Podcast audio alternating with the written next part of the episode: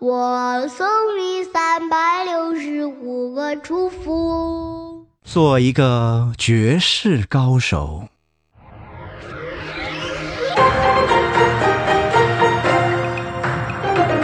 一年有三百六十五个日出，我送你三百六十五个祝福。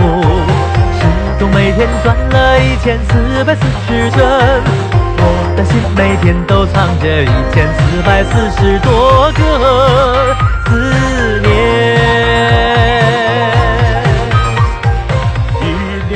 Hello，大家好，今天呢，我们要来讲一部国产院线影片，叫做《绝世高手》。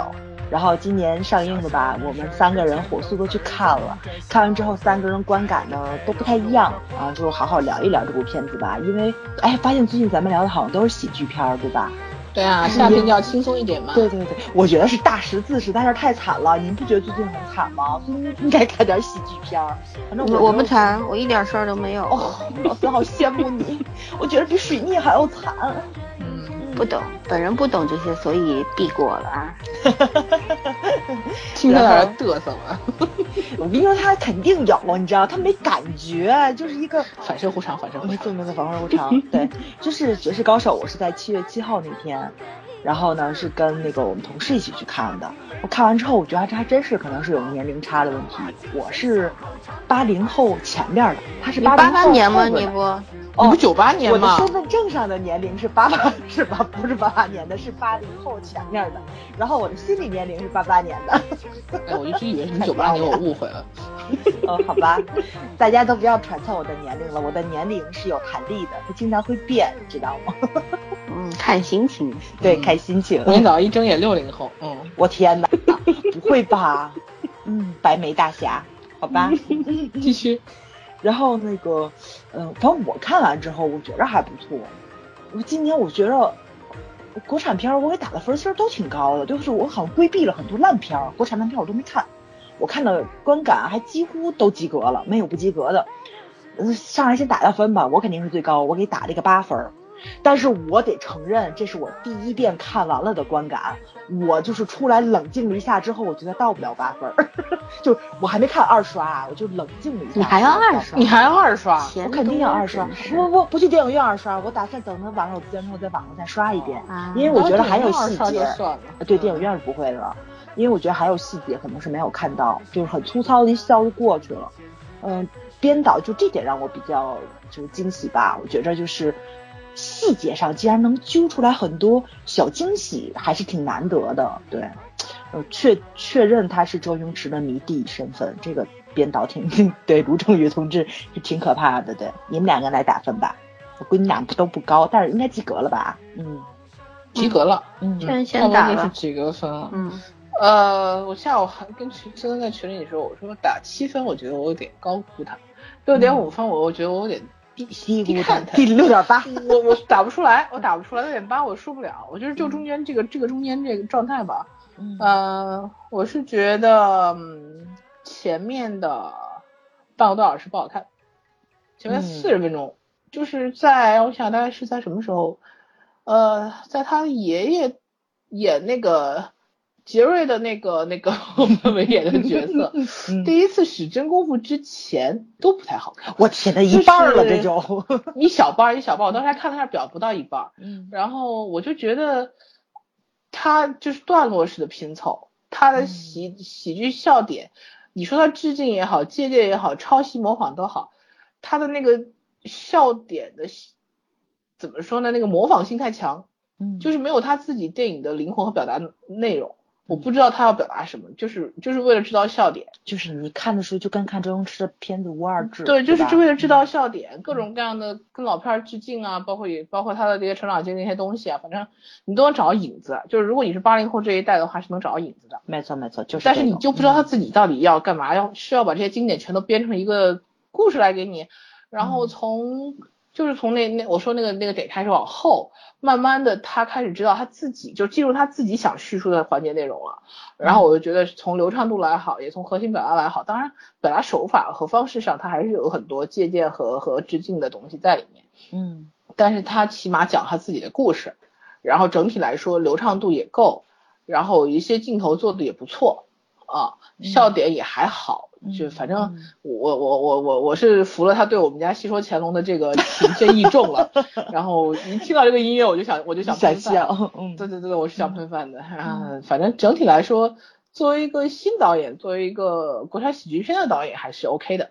嗯嗯嗯，老三，作为一个全场没有笑的人，对我全我不知道笑点在哪里。其实我想知道小鱼在哪里喷了巧克力。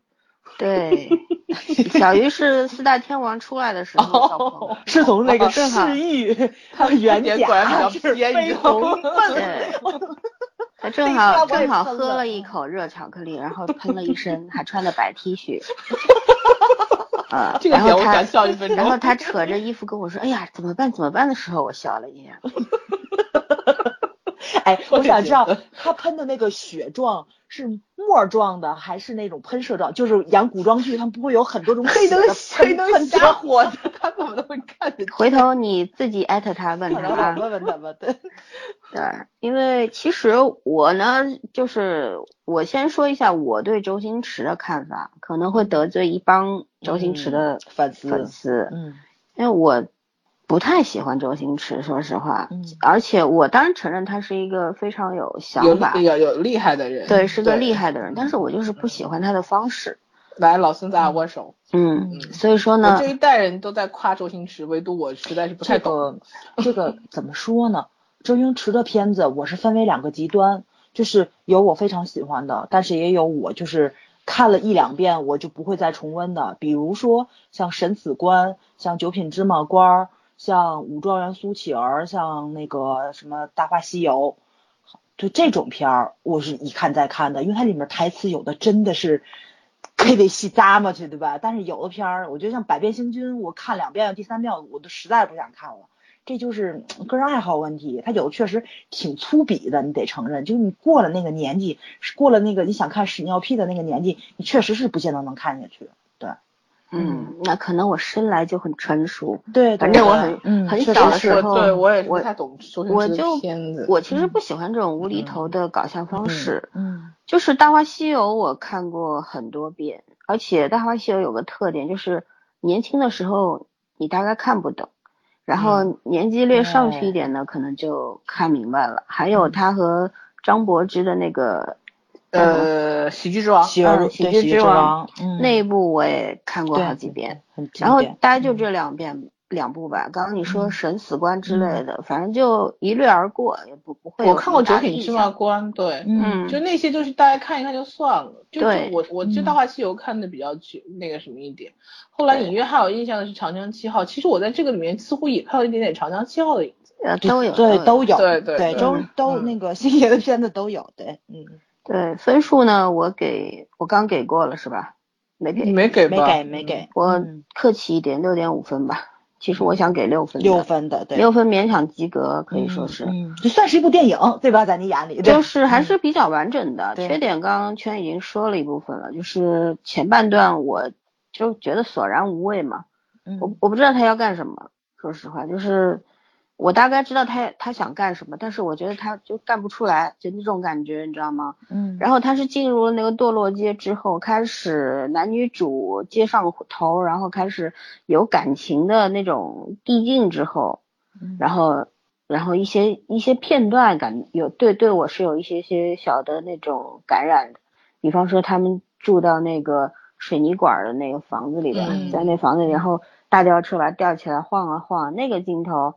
让我突然想到了《怦然心动》，那两小无猜坐在树上那个，对，有点像，对吧？然后当时那一段的配乐配得很好，有那种迎风飘荡、自由自在的那种那种感觉出来了。嗯，我觉得就是这个电影的它的所有用到的这个 BGM，包括它的呃最后那个赵英俊唱的那首主题歌。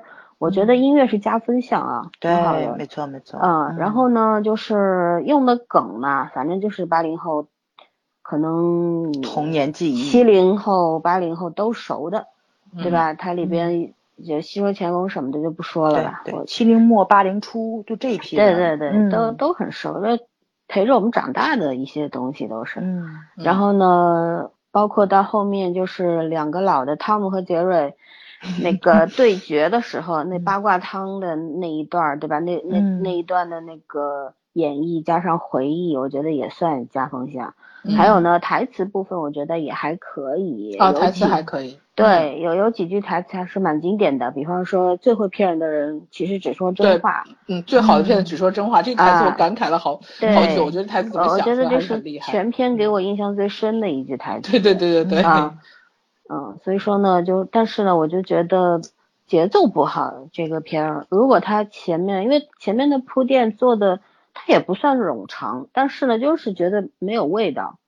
对，呃，很低落那种感觉，你知道吗？就是就上来星爷嚼过的馍馍。对，上来那个方便面什么，拿个梳子梳一下，我已经不想看了，我有这种感觉。然后我觉得，哎，撑下去吧。然后就是笑点出来的时候，真的，我们当我们那一场上午场嘛，大概总共不超过十个人，然后呢，还有一些小孩什么的，反正总共不超过十个人。然后呢。呃，全场大概只有我一个人是不笑的，其他人都在笑。嗯，我我其实那还是笑点不错。对我其实知道他们为什么笑，但是我就是笑不出来。笑不出来。嗯，我觉得是可能是我笑点过高还是怎么样。嗯，反正就是这样。哎呀，你你想想，你你是看什么片儿笑的人不一样。对，不是就就是您对，就是并不觉得说就是他的他比很他比那个。开心麻花那些电影好在哪儿，你知道吗？我觉得我认可它是一部真正的喜剧，就是所以我给他六点五分，因为他没有什么段子，他虽然致敬星致敬星爷啊，对，致敬邵氏啊之类的，他只是致敬而已，那他还是做出了个人自己的那些风格出来，对吧？他完并不是完全模仿，尤其是后半程的时候，他加了很多东西，我觉得可能形似周星驰，但是呢。神儿还是他自己的，我觉得这一点做的他最后后来是讲的自己的故事，对对，这一点做的蛮好的，就看上去有点，看上去你觉得哦，都都在看周星驰嚼嚼下来，但是你仔细琢磨一下，觉得还是他自己的东西，这个挺好。但是呢，我就是我为什么要说开心麻花的那些片儿，我觉得那些就是段子组合，我实在是不知道怎么去欣赏。对，嗯嗯，然后呢，就是他这里边还有一些。就他的那个逻辑，我觉得还不错。比方说，他当时那个四经七经八脉打通了，对吧？然后那个触感特别的敏敏锐，功夫。对，然后当时那个出来那个标嘛，他不是出来一个圆圈，然后像很像那西部世界里边那个什么。当时小鱼还跟我说了一句，说很很像周星驰某一部片子的最后结尾出来的那个东西。嗯，就是一个圆圈里边一个人体这样子一个头。这这是达芬奇的那个画吗？哦，我知道，但是西部世界里边也是有这一个有有这样的片段。对对对对对对对对。几乎所有的片儿，科幻片都会出现这个图。但是我看了一下，我觉得还还挺好玩，就就说虽然很烂，但是用的恰到好处吧。对。然后呢，还有就是他那个当时他在那个他不是恢复了那个。呃，这个触感和痛觉之后呢，他就跑到那个这个路边摊去了嘛。嗯。当时在路边摊的时候，就我当时非常非常不想看到什么，就是他突然就成了这个江湖义士、超能力者了，你知道吗？没错。我不想看到这个。嗯。还好，就是他没给我这个。对对对对，这个我我我就怕看到一个他突然跟我说，哎，他就成了。嗯啊，那我就觉得好 low 啊！对他要成了的话，他就真的变成功夫那个套路，但是他反传统了一下，我觉得这还不错。对对对，挺走心思了。嗯，对对，就说就是你要成为这个超人对超级赛亚人，你还得有个过程什么的，然后就是还是比较有说服力的。嗯，好吧，就还不错。还有就是当时那个范伟老师就是做那个那那那个叫什么，就弄那个拉面的时候，那那些。做的效果什么的做的挺好的，玉面一龙斩，嗯嗯啊对对，玉面一龙斩，就觉得当时那个效果做的不错，还蛮有震撼力的。对，所以说呢，我觉得他这个片儿他的细节做的还是 OK 的，啊，就是就是前半部分我真的有点，嗯，然后大家都觉得蔡国庆很。就是没想到蔡国庆会演戏，而且当时给了他很多特写特写面部，他特写的表情，包括他笑啊，但是他已经是冷的，那那感觉是对的。对对对，我觉得不是一个专业演员出身，但是他做到了那个基本角色应该表达的东西。对，嗯。所以所以说就是说，呃，很多人觉得蔡国庆非常惊喜嘛，我也觉得挺惊喜的。嗯。但是呢，他出来唱歌那个段子，我 唱了那包袱实在是，对，有点多，你知道吗？有点略多了啊。对。然后最后老干妈那个桃花碧老干妈出来的时候，我觉得植入广告太硬了，现在。对对对，是叫 桃花碧还是桃？不是，它它叫做辣椒酱老干妈。对，它它其实叫老干妈。就是辣椒酱干什么什么师母还是啥玩意儿？对对对。但不能明说嘛，它就叫老干妈嘛。后面还植入广告 太观音菩萨似的，对吧？对，他从哪找了一个这么像的演员？我很纳闷本人好吧？不是不是他本人，不是他本人。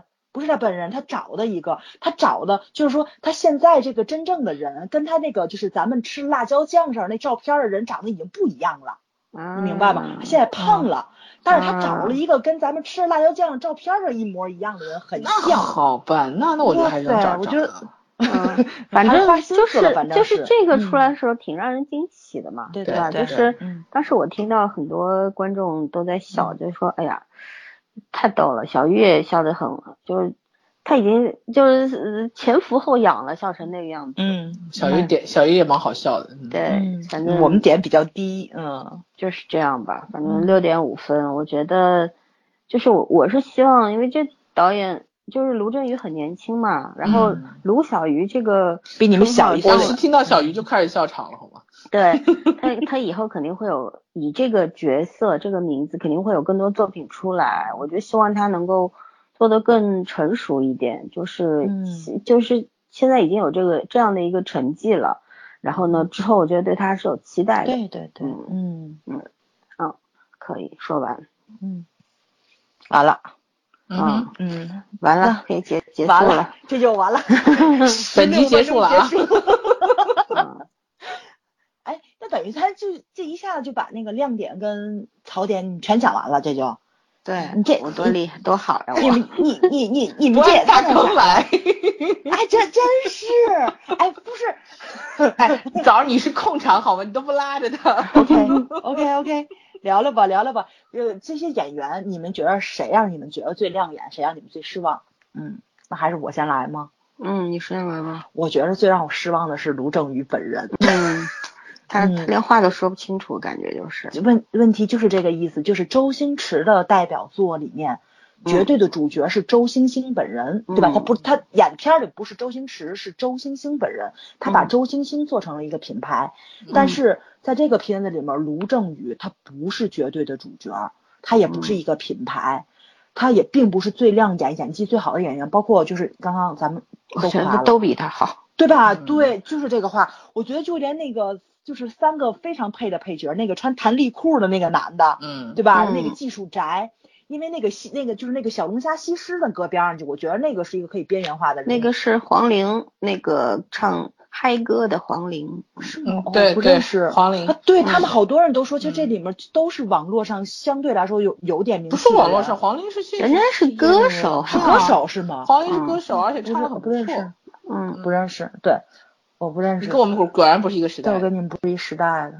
然后那个，所以我就觉着，就是就是我其实奔着卢正雨去的，因为我超级喜欢他短片里边的那个就那个样子，你知道吗？就一本正经，然后不苟言笑的去去走这个喜剧路线。因为星爷相对来说还是面部表情比较多的人物，他不是做夸张表情的那种。我觉得就有点冷面笑匠那感觉。但是没想到到到这里面被范伟。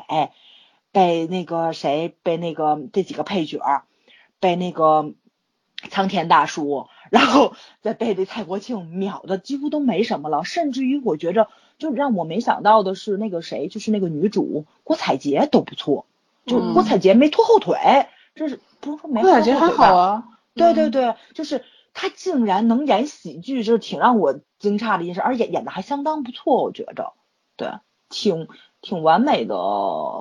完成了在这部片子里面女主角应该去担当的一个角色，对，所以我觉得没想到最让我失望的人倒是卢正雨本人，他没有把卢小鱼这个做成一个品牌。其实卢小鱼在短片里面的话，他已经算是绝对主角了，是非常出彩的这么一个人。不论他是去搞笑做一些动作呀，还是他的一些说台词的方式，然后他的招牌话，对吧？就是。都已经变成一个品牌了，但是到这部电影里反倒沦为了配角，很可惜在。嗯，还有就是我觉着，呃，让我觉得比较亮眼的就是苍田大叔。心忧未泯，啊，心忧未门，对吧？心忧未门，你听这名耳熟吗？一休哥呀，一休哥嘛，对对对对，所以他出来时候我就给喷了，你知道吗？我觉得还有那个汤姆克鲁斯，你不觉得你也要喷一下吗？我喷了喷了喷了，但是我觉得这心忧未门实在是让我受不了，就他们每次一喊心忧未门，我就忍不住想笑，就这个就处理那个。基点的那个感觉还是挺好的。没有，它它里面的梗全部都是我们的青春啊，对对对，八零后的青春，我觉得没有什么就梗，就他童年童年，什么叫青春？对，现 在童年，但是他是童年童年，他整合了很多东西，就是说他并不说只用了一心忧未门这一个名字，他真的是把这个人物。非常具象化了，对对对，对吧？我觉得这个人物是让我觉得非常亮眼，因为范伟实在是太好。我觉得范伟演任何一个角色都绝对是主角范儿的，所以我就不讨论他，我就说一下仓田大叔。第一是这个处女座，日本人的处女座。我当时看的时候，我在想，这就真应了圈圈那句话了，日本是一个特别适合处女座去生活的国家。日本应该处女座特别好找工作吧？没错没错没错。然后那个就他那个。做料理的那个过程，他那一系列的，就是那个处女座那个，就是非常受不了的那些东西，我觉得可以剪成一部短片儿，对吧？我觉得他那个是没有非镜头的，可以剪成短片儿。包括他就撕纸了，就撕纸的时候，我在底下都想去帮他撕了那种感觉，你知道吗？就是特别。你们这种强迫，你你平时也这样吗？我平时也这样，我平时不，你知道，就有的时候那个三层的纸巾。对吧？你们用的话，你们应该怎么撕？我那用抽纸啊，呃，是是抽纸，就是比如说，撕的呀。你看对折撕一下不行，我要为什么为什么要撕呀？就无聊嘛，用不没有一次用不完呢。对，就一次用不完。就有时候坐那儿无聊就分一下嘛，就把三张纸分开三张，就是你啊，对那种压在一起三张纸很不好分的，我特别喜欢干这种。不是你好无聊，我觉得就是很无聊。就你，我跟你说啊，这个处女座无聊起来真的很无聊，就是有时候那你们一直都很无聊，就是开那个 班会，上大上高中的时候开班会，你知道吗？特别无聊的时候，然后就不让你看闲书，那时候又没有手机，然后怎么办？我自己胶棒，我能玩一节那个。自习课，老师在上面开，我胶棒在那个桌子上咔咔咔干了。胶棒是啥？啊，胶棒就胶棒涂那个胶水那东西。对对对，那有什么好玩的？画完了之后干了，干了之后撕它，然后整张揭起来。无聊吧？就是把桌子上那些脏东西给粘粘掉，是对对对对对对。那我也干过这事。对吗？我的天呐，老孙是不是无法理解？老孙这俩人得病，这俩人得真的得看心理医生好吗？不是，我觉得。我跟你们不是一个世界的人。老师说，我肯定不会失业，心理有问题人太多。我跟你说啊，这绝对不是处女座属性，我觉得是狮子座属性，实在无聊，玩小球，你知道吗？这就是无聊，对，嗯，对，就是无聊。所以我非常理解他那种感觉，你知道吗？其实他可以不用那个纸，你看他从头到尾他都没有用那个纸，对吧？那厨房用纸，但他就要撕它，你给我我就要撕，就是那种感觉，特别理解他。包括就是那个。我知道了，以后咱俩一块去吃好吃的时候，我就给你弄一卷纸，你在那玩，你在那吃呢。对，你们俩加起来都不够吃一个人口粮的，好不容易听他的，他特别喜欢照顾人，他会给你夹到嘴边上的，你知道吗？所以我得夹不死你，还给你夹嘴边。哦，所以他的意思就是说，他在那那个给你夹嘴边，你在那玩毛线球，我觉得别人会会报警的，跟你说。哎呦，继续说，继续说，继续说完啊，把这话题说完了，不能跑题。我现在要训练自己，不能跑题。就是那个谁，呃，新卫门去那个做那个日本，他的那个 那个那个过程，他不是以快取胜吗？或他不自己去讲解了一下，他在那个两秒钟之内他干了多少事儿？嗯。然后你们觉不觉得这完全就是在调侃日本料理？嗯，就是有点。就是说，其实你们什么都没干啊！对，就是那个很多人去吃怀石料理回来，不都说嘛，倍儿耽误功夫。就是，就咱不懂人日本的那个禅文化跟工匠精神，讲的是一种怎么说对吧？吧，就是那种对对对禅文化嘛，就是他让你在吃饭的间隙间是有一个休息的过程的，你要把上面那一道菜消化掉，上面那道菜吃完了。怀石重点就是领会精神。对，从来都不是让你吃好不好吃的，谁主要吃怀是能吃饱啊？对，看看窗外的景，两个人喝喝茶，聊聊天，他是让你体验这么有，哎，老森说太对了，就是这么一个过程。但是他最后真真正正给你做菜就那一个，夸夸夸一切肉完了。你确定有肉吗？有有有有有有，他最后，然后那个，尤其是什么呢？哎，我就就说题外话了，就是看那个何早写的那小说嘛，就是那个红杏泄春光，那女主角不穿越过去嘛，在古代做了一场鱼快宴，就去讲了，你知道吗？就说咱们国家的那个鱼块是一定要切的薄如蝉翼，甚至要切成鱼丝，你知道吧？就非常非常细，非常非常薄。日本是讲求厚切。所以它它所以它就快，咱们你要因为你要切的非常薄，所以你会很慢。他日本就他日本就是快，我觉得他就是调侃他，你知道吗？所以我觉得就是就吃东西还给我耽误功夫啊！没错没错没错，就是他就是有那种就是反反反正我是这么觉着啊，我不知道那个是卢小鱼是不是这么想的，我觉得他就是说日本人这料理吃的不多，耗时不短，而且还摆拍完美，但是价格非常肉疼。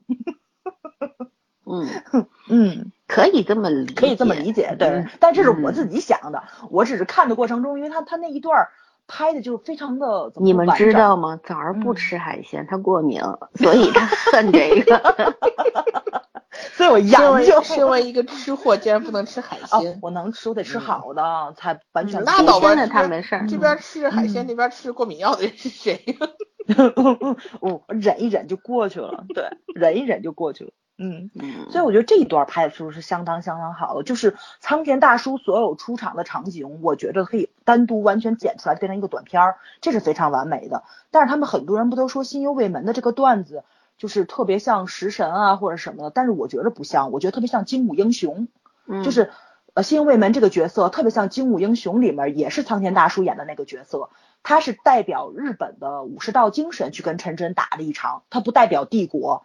他也不代表日本大帝国主义，我是跟你们有民族仇恨去比一场武，不是，我代表我个人，我代表日本的武士道精神，切磋日本跟中华武艺来的。他这个其实也是日本料理跟中华料理的切磋，我不代表和善集团，嗯，我没有任何不用卑鄙手段，没错没错，我觉得这个是应该是照搬的是精武英雄，他嗯，就是他其实混杂了是很多的，呃，九十年代香港非常非常经典的。就是那种咱们看到录像厅影片的精髓在里面，影片嘛，就是那种对对对对，严承下来的那些东西，对吧？就是那种内核弘弘扬那武侠界的真善美，我觉得这种东西它是保留下来还是挺好的。对，嗯，就是三观很正，三观很正，对，真正的坏人只有一个，对吧？只有一个，就是那个谁，就是这个蔡国庆，蔡蔡国庆一个人，对，嗯，包括他的。对蔡总跟四大手下四大金刚，对吧？四大金刚四大天王，其实也是怎么说呢？是被他裹挟来，然后办一些自己不想办的事情。那他这部片子从头看到尾，我觉着就是还是没有脱离开周星驰的那个传统片子老路子，就是你看着很邪，但是他真正讲究的就是小人物的那个东西，就特别特别颠覆三观的东西还是少，很少。嗯，坏人只有一个。就其实就是从视觉上来说，还是略微有一点过火。比方说，他一开始那小刀子在他背后刺啦刺啦了好几条 那个飙血，其实我觉得如果有年轻的小孩什么的，其实不是很适合看这个。对，嗯，就是我其实一开始看到他第一条那个血飙出来的时候，我也有略有一些不适感，你知道吗？嗯，就是我我觉得这个东西可以做的不要那么。明显或者怎么样，你可以换一个方式把它做的更加幽默，但是大家能懂这意思，对吧？比方说他后面就做的很好，你看那个找那个呃二二维码是吧？马赛克啊什么的，但是 撸撸了那么多纸，他不用明明说你就知道怎么回事儿。嗯嗯，这种比较隐晦的，然后这种你就觉得好玩明白的东西，对，就就你能够懂，然后小朋友他不懂，但是呢他也会觉得诶。挺好玩，就这样，因为我觉得这种飙血啊什么的，包括后来就是也有一些镜头，就是那个那帮人，那个像穿穿黑黑中黑色中山装的，然后打架打砸抢堕落街的时候，不有一个人那个榴莲砸在脸上吗？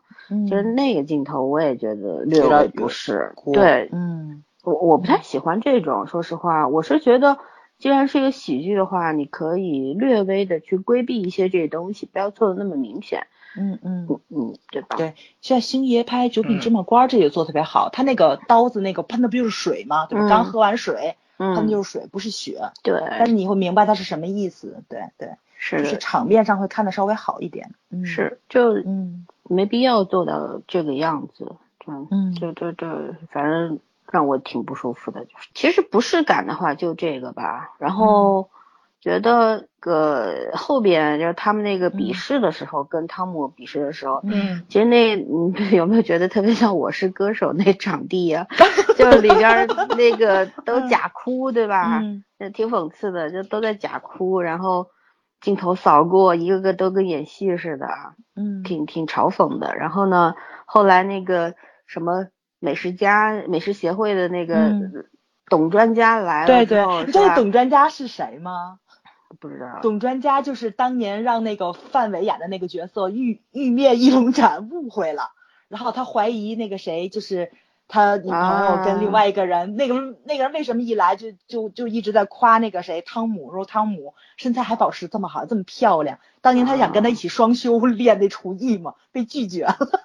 哦，是这个呀，我倒没有想，董先生没有想到那儿，嗯，反正就是就是觉得就是说还挺那什么的，就是你看专家吧，他我觉得这个嘲讽的力度够啊，你你说这种专家什么的，对吧？他吃了那个辣椒酱醒过来之后说，哎呀，又尝了一下那个鱼头王，然后他说，嗯，还是鱼头王是最好，然后蔡老板就跟他说。我给你钱，不是钱我不要，对吧？嗯。然后他说我给你那个汤姆的那个，马上让他通过你的验证，然后他立马就 就钱，对对。所以说我我觉得吧，这里边嘲讽的挺好。所谓专家不专家，现在不都是教授啊、专家都是贬义词嘛，对吧？嗯。他这一方面还挺逗的，挺有效果的吧？反正就是说他的那种效果嘛，不是强塞给你的，但是呢，你就是能够立刻接收到。然后呢，喜就是笑点低的人呢，立立马就能笑出来。我觉得这个就是达到了喜剧的意义吧。喜剧不就这样吗？对吧？让你当场笑，你回头回去哭也好，或者觉得没意思也好，那都是后事，后面的事儿了，就是这样。嗯，娟娟有什么想夸的吗？夸的话，我觉得郭采洁。我没说，我就觉得郭采洁还是突然让我眼前一亮。我觉得我也很久没有觉得她出彩了。前面角色虽然剧本实在太让人一言难尽了。那顾里那个角色，真是演演了这么多部。嗯，我们我们也这样说，他演《小时代》把他自己演废了。对。然后这个戏里面虽然这个角色不出彩，但是他还是挺出彩的，就是选角色选对了吧？嗯。呃，另外就是我觉得几个老演员出来了。对对对对。然后几个老演员都演的不错。嗯。范伟，我觉得是无可挑剔，对吧？陈冲，对，嗯，都是让我觉得很。陈冲，陈冲，我觉得他尤其是厨师厨神，不都是像耍功夫一样吗？然后他那个范儿挺挺正的，就是对，你觉得就是一个江湖大侠的那感觉出来了，是吧？嗯。但这个呢，其实就是周星驰这种电影里边特别多，就这样。嗯。但是呢，我觉得演员是琢磨过的，反正一起范儿就觉得，嗯。就是个高人那个感觉啊，对，而且他他演的没有喜剧感，我觉得这是非常牛的一个地方。他保持住了他自己的演戏的那个节奏跟套路，嗯，但是又很好的融合到这个喜剧氛围里面去了。对，就他找到了那个怎么说呢，就是陈冲其实演的之前王力宏和刘亦菲演那个叫什么来那个那个音乐片子。当时陈冲在里面，对吧？对对，我觉得陈冲最近几年就是在跟这种喜剧片上融合的路子上，他是他是找的对的。就他是好莱坞这种应该没有什么压力。就他保持自我的风格，但是也正好在这种喜剧片里面有一个张力，就是一个反差的一个张力，我觉得是正正好。对，嗯，还是还是有有很有根基。然后其他角色，呃，反正那个也挺搞笑的，就是那个。什么？一开始是说楚胜我爱你，后来又跑去跟跟那个卢正雨演的卢小鱼，然后说我爱你，给我签个名吧，给我开个光吧。那个角色叫什么？跟他那个跟班儿，我觉得那个人还还挺可爱的。嗯。就演演了一个迷弟的角色嘛，不是后来是他的小跟班嘛？就他一直说他，他一直说他是那个就是开心。后来他跟那个女孩子表白，然后女孩子把秘籍给他的时候，然后他说很开心是因为得到秘籍了。然后那个男的一直说啊，那你开，我觉得你开心是因为你的爱情了。我我觉得我觉得其实觉得那个那个男生角色倒是没有什么特别的，但是我觉得这个角色挺可爱的。就我这个片子，因为我没有对他失望，说我没有预期。嗯，我觉得我我没有预预期值，因为我对卢正雨完全不认识他是谁，所以我没有预期值，我就是这样看，我觉得还好，整体整体都是还好，所以我觉得我们到七分中间，呃，不好卡住谁的分，但是就是这个分值，但是嗯。亮点来说，大家人物很平均，就真的是汤姆和杰瑞比较 出彩。对对对，哦对，四大天王也，四大天王在造型上也是出彩。四大天王那个配音我觉得特别牛，嗯，对吧？那个刘德华跟那个郭富城，就是你一听就知道是是谁。对对对对，那个谁，黎明跟张学友没没有口音，因为他俩一天津人一北京人真没口音，那俩就完全是从脸跟那个扮相上分出来谁是谁的。不然真看不出来，嗯，黎明高点儿，那个张学友矮点儿，就就这。张学友瘦点儿嘛，瘦点儿，尖一点，长一点，鞋拔子嘛。然后，呃，那我也提一个，就是出现了一分钟都不到的三个配角，就是那个给毛衣做广告那三个，我觉得那三个大妈就 是特别有意思，虽然就是。确实是，就出来了一分钟都不到的那个，嗯，但是那个喜剧效果很足嘛，嗯，我觉得这个就是喜剧片儿，我觉得有应该有一个特别大的一个特性，就是它的配角一定要抓人，可能就是说，对，就是说，而且这种片子，你看周星驰的这种片子，包括像什么少林少林足球啊、功夫啊什么，都是人特别多，对吧？对，都是群戏。然后呢，基本上每个都出彩。然后呢，就这一步，我觉得也做到了。对对。就是，而且他的这些，比方说，我就觉得我印象很深的就是这三个做毛衣广告的大妈，嗯，对吧？就戏份特别特别特别少，但是呢，你一下子记住了。然后呢，我觉得这个方面，卢振宇确实是抓住了喜剧的精髓，他知道怎么样才会让人。有印象，然后呢，怎么样才是会让人笑？但是呢，我觉得他的问题就是一开始说的，他的节奏感还没那么好。但是呢，就是我觉得特别惊喜的是，你看有很多片子嘛，嗯，有网上有一种说法说，你看了预告片儿。然后你你就觉得这片儿特别好看，然后看完之后才知道预告片是最好看的，对吧？很多都是这 样。对对对。然后呢，这个我们也是在微博上看了预告片儿，然后我是看了预告预告片儿之后决定去看的。我觉得，首先赵英俊那个歌儿挺抓我的，然后呢，我觉得他预告片里边那些那些镜头抓出来的提炼的东西也挺吸引人的。然后呢。嗯，让我比较惊喜的就是说，他虽然上上来前半程半个多小时比较颓，但是后面就越来越好，越来越好，这个蛮好的。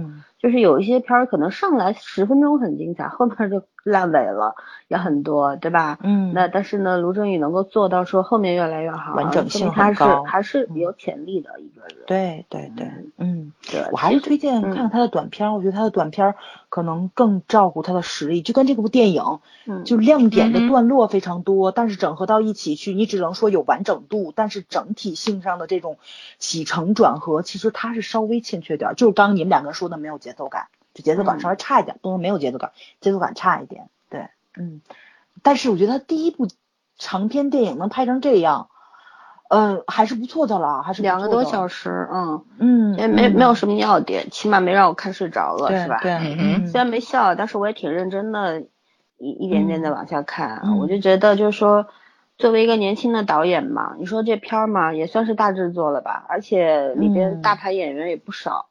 对吧？就是小配角，你想杨迪呀、黄龄啊这种，也算绝了。现在都是对吧？也也是个腕儿了。然后他们虽然说戏份不是特别特别多，但是基本上也都在嘛。然后你说像范伟啊，还有陈冲啊这种大大牌演员，对吧？能够，嗯，导演本身是做一个统筹的工作，然后呢，要找到这个人物的特性。就说，比方说你像范伟老师，他可能知道十种演法，但是哪一种导演要导演要知道哪一种才是你真正想要的。想要的。他他作为就是这个是应该他拍的第一个长片吧？对，第一个长片长的电影吧。对，所以说能够做到这样，还是挺好的。他跟过星爷两部片子的幕后，嗯，他做过编剧，做过啊，客串是吧？客串，对对什么的，对，没错。所以说，我觉着他应该是。嗯，厚积薄发吧，应该算就是说历练了很久了。对，因为我看了一下花絮嘛，我后面为了咱们这个我去看了一下花絮，我看到他跟范伟在现场去讲怎么做那个动作，做那个抻面条的那个织毛衣的那个。嗯。他那个做特效的时候，他去跟范伟两个人在那里沟通，我看是有来言有去语的，就挺有导演范儿的。他会把他的意图告诉有想法是有想法。对，没错，没错，没错。我觉得这还是相对来说是挺难得的。对，其实我们就是不免会担心说一个呃善用致敬梗的人，对吧？比方致敬星也好，致敬邵氏也好，嗯，因为他肯定是一个受这个香港早期香港电影这个荼毒的一个人，跟我们一样，对吧？对，从小都是看香港片、电视剧、电影长大的人，所以说这个香港的那个东西我们特别熟。然后他跟我们其实是一。一路的，对，然后呢，就不免会担心说，哎呀，他模仿的不错，致敬的不错，他会不会有个人风格？就这个是我一开始看到预告片的时候，我其实有点担心的。然后看完之后呢，我觉得好像不必太担心，因为他是有有个人的想法在里头的，就是细节是魔鬼嘛，你看他的细节就知道了。对，就是这个，嗯嗯，我就想夸夸他这个本土化做的特别好。就是咱们知道周星驰的电影里面特别喜欢用三三就这种句式，对吧？像嗯那个呃功夫里面就是三个高人，然后再对另外三个那个谁，就是那个派斧头帮派过来的三个人，就那种对打的时候，嗯，对吧？他这里边也有三个人，就那个弹力弹力酷美男，然后呢，包括就是你们说那个黄龄演那小龙虾西施。还有那技术宅，这三个人，嗯，我觉得小龙虾西施这道菜可能是比较本土化的，但是他那个弹力裤美男，他出现的那个体育竟然是体操，这属于咱国民梦之队的一个吧，对吧？然后跟他的那个烤羊腿结合到一起去了，这是让我很亮眼的，因为我刚开始以为那个人可能是田径撑杆跳之类的，嗯，或者说是他可能要耍一段棍棒之类的，我没想到会是体操，我当时就喷了。这个让我穿那衣服就是体操的。那个衣服我，但是我觉得他出他出不是那就是体操运动员穿的。但是我觉得他出场给我感觉他是想致敬致敬李小龙 还是怎么回事？他的造型。就这种裤子，就是周星驰的片子经常有一个肌肉男要穿，你们明白吗？就比如说那个呃那个那个那个逼哥，就是那个什么来着？那个古惑仔演那个逼仔大逼哥，他也穿过这个裤子。然后那个。哎，我哎，就是想不起来这些黄金配角但是但是这个里面里面里面郭采洁是肌肉女啊，对，等于是她反串了嘛。那个男生的造型其实有点像李小龙，就是发型什么有点像李小龙，但是他出来那个效果是体操运动员。对，还胸口还有金牌呢，你没看到吗？嗯，啊，对对对对对对，还好玩的，就他的想法还挺有。对，然后就是李小龙嘛，然后就然后就出来又成了个体。哎，对对对，然后就是那个技术宅男的这个，我觉得这个完完全全就是本土化，因为我真没见过香港的大学里面，会像咱们这种大学，就是咱们啊，对对对，像天涯的那种，不有一个话题或者知乎的那种话题吗？就是说你们大学宿舍男生宿舍能脏成什么样，男生能懒成什么样，袜子能立起来，对吧？他就完全再现了那个男生宿舍，然后他们有多脏，他们有多救火。所以就他这种怎么说呢？就是我是说男生寝室是有多脏我不知道，但是男生可以很干净也可以很脏，简直是人生两个极端，对吧？就是他这种在线的，我觉得这是咱比较大陆本土化那个大学里面常态的一个，就是你打 DOTA 的时候已经什么都不顾了，女朋友不要了，作业不做了，夜也不闭了，反正就这种，对吧？就是饭也不吃了，然后饭能怎么救活就怎么救活，拿盆煮。就是那个洗脚盆，那种铝盆，然后去煮拉面。哇塞，我我当时我在那个，就是我就在天涯上看照片，就完全震惊掉。我这还能这样过日子三观尽碎。对对对。然后他说拿那个就是热的快，拿那个 暖那个暖壶去做那个汤，煲完汤之后去煮泡面。那个汤我真在男生宿舍见过，他妈他那煮鸡蛋胆儿多大呀，怕爆炸都，就是就多危险都不管，你知道吗？就命都可以不要，就能懒成这份儿上。但是他这个我觉得就就是挺本土化的，就是让我挺亮眼的一个地方。但是我觉得特别可惜在哪，就是他其实三个都类似于就是那种街头文化，就是咱们街头小吃大排档这种文化。他们在三道菜出来的时候样子太美了，我觉得其实出来应该跟猪食一样，然后摆在非常平庸的那种咱们一次性的那种碗筷里面端出来，然后让他们吃。然后呢，像蔡国庆这种。哎，特别事儿逼的男人，他就不吃，然后就咔摆，然后摆上 自己的那种餐具，然后你再摆的很漂亮，像他的片子里面似的，然后端上来，镜头一转其实就行了。我觉得不用费，镜头一转就是这样的吃，味道很好。其实我觉得有这样的反转，倒是觉得会，我觉得会很有趣啊。对，这是让我觉着他没有做到极致，就是因为真的做出来这种东西应该不会太好看，哪怕给你摆的那么漂亮。咱什么时候吃小龙虾？给你摆着那个头都一个位置，对吧？那 一个位置给你端上来的，我还真没遇上过。有的有的，我我见过。你那你老板应该饭馆吃吗？不是，咱们去那种比较大的饭馆吃。我还见过给我把羊肉片摆成一个新型的形状端上来的。送外卖的。哦，送外卖的。所以我觉得老板是处女座。嗯嗯嗯。相对来说可能是比较比较闲的这种，所以就是让我觉得卢小鱼这特别可惜在哪儿，他就是镜头语言他有时候解释的不到位，或者说没有做到极致。包括是我觉得那个卢小鱼为什么要住在馆子里，他可能就就解释了一点就过去了。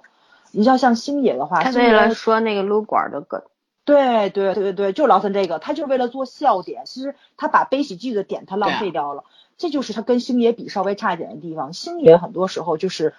去强调这个东西，他会把喜剧的点变成悲剧的点，这是力度上会更狠一点。包括就是前面去说那个新右卫门的时候，我觉着他虽然说致敬了精武英雄，但是说真正怎么样利用这种小人物不畏强权，捍卫自己心目中的法典，你们大道理我不懂，老子就知道我这么想，就我心里这个东西我要捍卫掉这个，我要保持住的东西，他就没有星爷做的好。包括就像九品芝麻官里面那十六姐，对吧？还是一个老鸨。那豹子头，他就是一个怎么说呢？就是一个就是捕快捕快头，但是他们两个人最后都站站到了周星星这一边，嗯，对吧？在最后一刻，皇上面前，就他这种小人物的就这种设置，就我觉得还是周星星其实就是是可以谈一点比较有价值的东西，比方说，没错，就是生活所迫。你看堕落街的人嘛，都是社会最底层的，对吧？就是我们这个社会，呃，三教九流，对最最底层的这些，对，然后。在你看周边都是高楼大厦，中间一条堕落街，其实是一个很强烈的一个对比。没错。那么在这个里边，这些人就大家想当然会觉得，社会生活在社会最底层的人最容易把底线和原则给丢掉，就为了生存就是不择手段、不顾一切，对吧？但是呢，如果你做一个反差出来，就早上刚刚说的。反而这样的人他是有底线，他是有原则的，嗯，对吧？他也有贫贱不能移的时候，对吧？那那你的你的这个价值观就出来了，对不对？所以说呢，就是说卢振宇这方面还是就是说这个差距，对，而且我想我想说一点，他毕竟是年轻导演，就是对对对。周星驰已经开始在做减法了，你知道吗？周星驰他游刃有余的时候，他是在做减法。而陆振宇作为一个新导演，他既然是喜剧片，他要的效果是笑点多。密集。他现在不知道什么东西该剪掉，什么是不该剪掉，因为市场没有洗礼之前，他是不知道观众的反应的。对对。所以他现在密集笑点轰炸是一半是主观因素，一半是客观因素。嗯啊，这个我觉得新导演起码。一鸣惊人太少了，就是那种天赋特别好，而且喜剧片真的不好讲。没错没错。嗯，我觉得还是还是需要事儿片子的那个不容易，喜剧片子的洗礼。然后另外我我一直想，就是我有点没看懂，有有就是片子里面不是有一个小孩子从头到尾他就一直在吃面 吃面条，对，对，我就一直觉得他基本上就是贯穿了差不多下一部影片，只出现了堕落街的时候他就一直出现，就他好像是有一个无关于这个街上的人一样，他同时又生活在这个街上。就甚至于包括他们打的一塌糊涂的这个小孩子，还是很执着的吃他的面吃面条。对对，我觉得这个这个它的寓意在哪里？就是说一个普通生活的人，说明这是个傻子。嗯，我觉得他不会这么简单。他就是说这种生这种生活，但是这个寓意你没看懂，我也没看懂，我也没看懂。他的目的是什么？让他出现吃瓜群众 但是吃瓜群众是围观的。这个小孩作为一个旁观者，他一点不关心别人在干嘛。他就是在关心他面条怎么吃到嘴里，他所以他是个傻子。尤其那面条吃这么久，就一直到不了嘴，他怎么对啊？因为因为他是钟摆呀，所以我就想说，他是想说这样总有就是说，呃，你你生活里面总有一些人是存在，但他跟你的生活没有关系，但他是这个世界大众吗？嗯，这这不明白，不明白，我就不明白 他的点在哪。就是也有也有可能他想表达，就是说可能像这样的孩子啊，包括像他们这些人，你真的走出堕落街呢，就没有生存的能力，或者说没有容纳他们的这个地方了，对吧？他们走出也走不出去，社会也不太会接纳他们，对吧？就是就是说，我觉得街上，就是我觉得假使要是想深一点，是可以解释得通的。你包括像黄龄饰演的这个龙虾西施啊，嗯，这体操哥呀，还有杨迪这个发明家啊，对吧？嗯，一看就是理科男嘛。然后这些人，你说到社会上嘛，可能他是无用的，但是如果在堕落街，你觉得他们可能是影视的高手？为什么呢？就是人家能够利用自己的能力，就就是可以做出好吃的菜来，然后呢，互相相亲相爱，对吧？互相提携帮助这样子，就是你看他们就是。特别乐观嘛，就堕落街被强行霸占了，然后拆了，然后他们想的是没事儿，反正咱还有一点点钱，还可以打麻将什么的，就可能这就是在就是说映射这个底层人民特别牛逼的这个韧性吧，就是打不垮。嗯，压不垮都是成都人。无无论如何，咱们得开心的活下去。就是到这什么程度，我也能活。然后呢，这些小孩子的意义可能就在于，只有堕落街可以容纳他吧，对吧？可可以让他这么安心的当一只钟摆。反正就是我觉得他交代太不清楚。对他不清晰，但是呢，你要脑补，你想一想的可能就有，但你不想的就觉得这角色很多余。对对对对，他不应该，这个这个是个很明显的，我不太懂他的这个草草根性的代表是为了什么？嗯哦，陈轩一说这个，我还想起来一个，就是跟这个人物同时出现的一个，就是这小孩在吃东西两次嘛，对吧？嗯，他还出现了两个，就是堕落街的招牌，堕落街它写的是堕落街一九杠八三，我觉得还真是一个周星驰的迷弟，一九八三年应该是周星驰正式出道的年份吧。八三版的射雕，他客串了一个冰人乙，对吧？就是冰人甲、冰人乙，反正出来一包被砍死了，一出场就被砍死了。后面还客串了几个角色在八三版射雕，还有就是八三年好像周星驰正式做了一档节目的主持，做了几年。对，那是他正式出道年。哇塞，我觉得他他他简直是周星驰的迷弟，这这这挺可怕的，是对，嗯嗯哦，还有那个唱歌那个，说句心里话。嗯，那个特别好，对，那个是原唱。那个是刘斌吧，还是谁？郁钧剑吧，是？不是不是。对对，郁郁钧剑好像是。是刘刘斌是当兵的人。但是那天那天唱的那个是人是谁呢？那个演唱那个不是不是不是，那是群的就普通的客串吧？不是吧？有有可能是类似于那种普通人参加什么歌唱比赛里面人唱这首歌成名反正是挺搞笑的那个段子，笑死。对对，因为因因为我在电影院里我听到就是。有人好像叫了一个叫了一下这个人的真名是什么，但我没没记住坐我前排的，他们认识，可能是参加选秀节目或者是什么的，嗯嗯，也是挺也挺有意思的，对对对，嗯，对啊，反正就是他，你你要是细数这些梗嘛，反正也能说一晚上，对吧？对，但是呢，就觉得就是还是那句话，我觉得说。我是看过一些资料说，嗯，百度了一下，说是他写这剧本写了四五年，也算是十年磨一剑的作品出来嘛，对吧？整体性呢，嗯，就这样吧，就及格了。嗯，对。然后呢，但是我我就觉得说，就是问题在于他塞的太满了。嗯。就圈说的。节奏感不好。你，对你你所有东西都一股脑塞进来的话，就是像我这种很挑剔的观众。我就不知道太多，到到底要我干什么，你知道吗？就说我是想能够在看明白这个故事的时候呢，能够顺带笑一笑，就是说那种笑点要高级。嗯。然后呢，你你假使说所有的笑点看上去都还不错，那你就没有优势，没有没有重点了。对。就是他现在就是。特别多，然后撒了一地的笑点，然后你不知道重点在哪里。对，就就是这样。其实稍微剪一点或者怎么样，就是突出情节嘛，然后把这个故事讲得更扎实，然后把一些呃细节做得更加极致一点，对吧？嗯。然后可能就这能上八分了。我觉得就就就就等他下一步吧。我觉得还是一个是剪辑能力的问题。其实我觉得他可以完全学国外。都有一些笑点的段落，因为他不是那个短片做的好嘛，嗯，所以可以剪成花絮嘛，放在后面。嗯嗯，可以出一个导演版。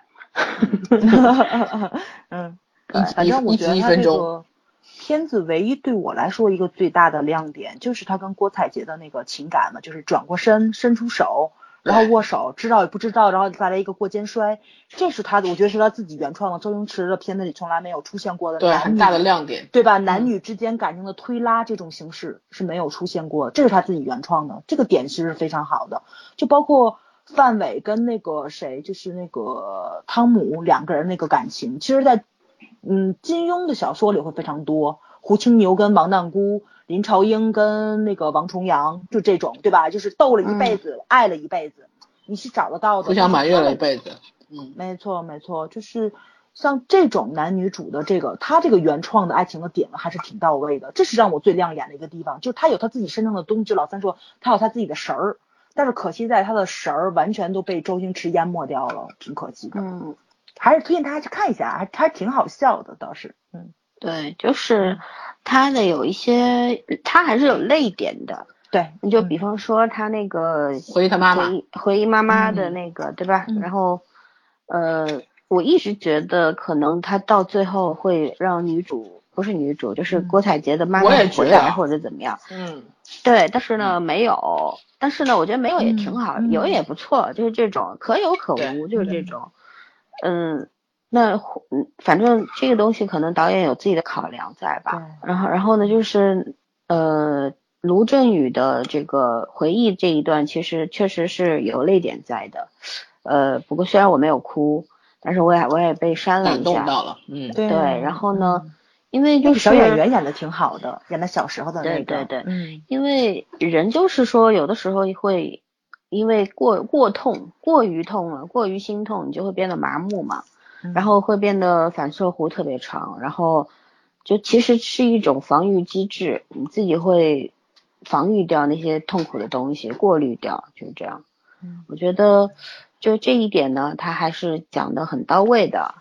当然了，喜剧嘛，夸张，就尤其是星爷的这种风格就很夸张嘛。就是非要做到说连肉体的痛觉都没有了，那这是过度夸张。嗯，但是呢，就是这是剧情需要，那我觉得也没有必要较真儿，对吧？嗯嗯，反正这就是我不喜欢无厘头风格电影的故事的这个逻辑性不强。对对，嗯，这要有逻辑，对吧？对对，因为 每个人接受的东西不一样，而且东西你要非把它说深刻了。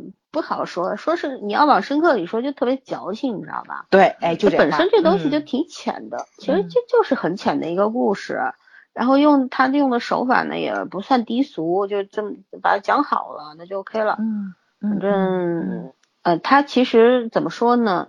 我我从来都不觉得说，呃，我讨厌封神，你知道吗？就是很多人把周星驰当神，这是我。不喜欢，我承认他是个牛人，他很厉害，嗯，对吧？但是我不喜欢把他封神，因为我觉得对他不公平。嗯，然后呢，卢振宇就算为什么我我觉得他作品第一部作品只能给到六点五分，因为他是站在巨人肩膀上的，对，所以没有什么值得去把他捧上天的。嗯，如果你把他捧捧上天的话，对这样年轻的导演也是不公平的。对，对吧？因为 早上说的原先他那个做的短片嘻哈三部曲嘛。其实风评是很高的，嗯，但是呢，很多人我在看了一些影评啊什么的，就很多人给了一星两星给《绝世高手》，就是因为说觉得失去了它原汁原味的东西，对，过于过多的模仿和致敬了，就是大家受不了的。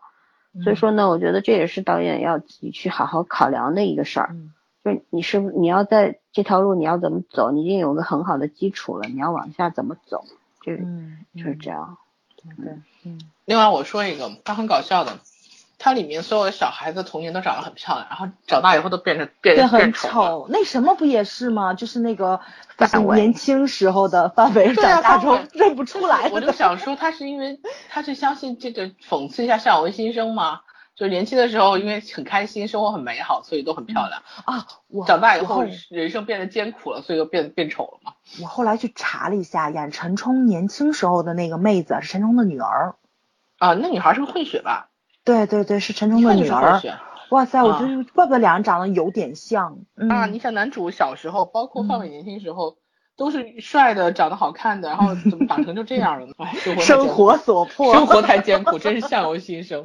对对对，嗯，因为生活太艰难，人的相貌会被改变的。对啊，他这是他的幽默感吧，算是充分也是对现实的一种感慨。单身的女人不会让自己堕落，单身的男人难说。这些男人要给你嗷嗷叫了。对，反正就是这种。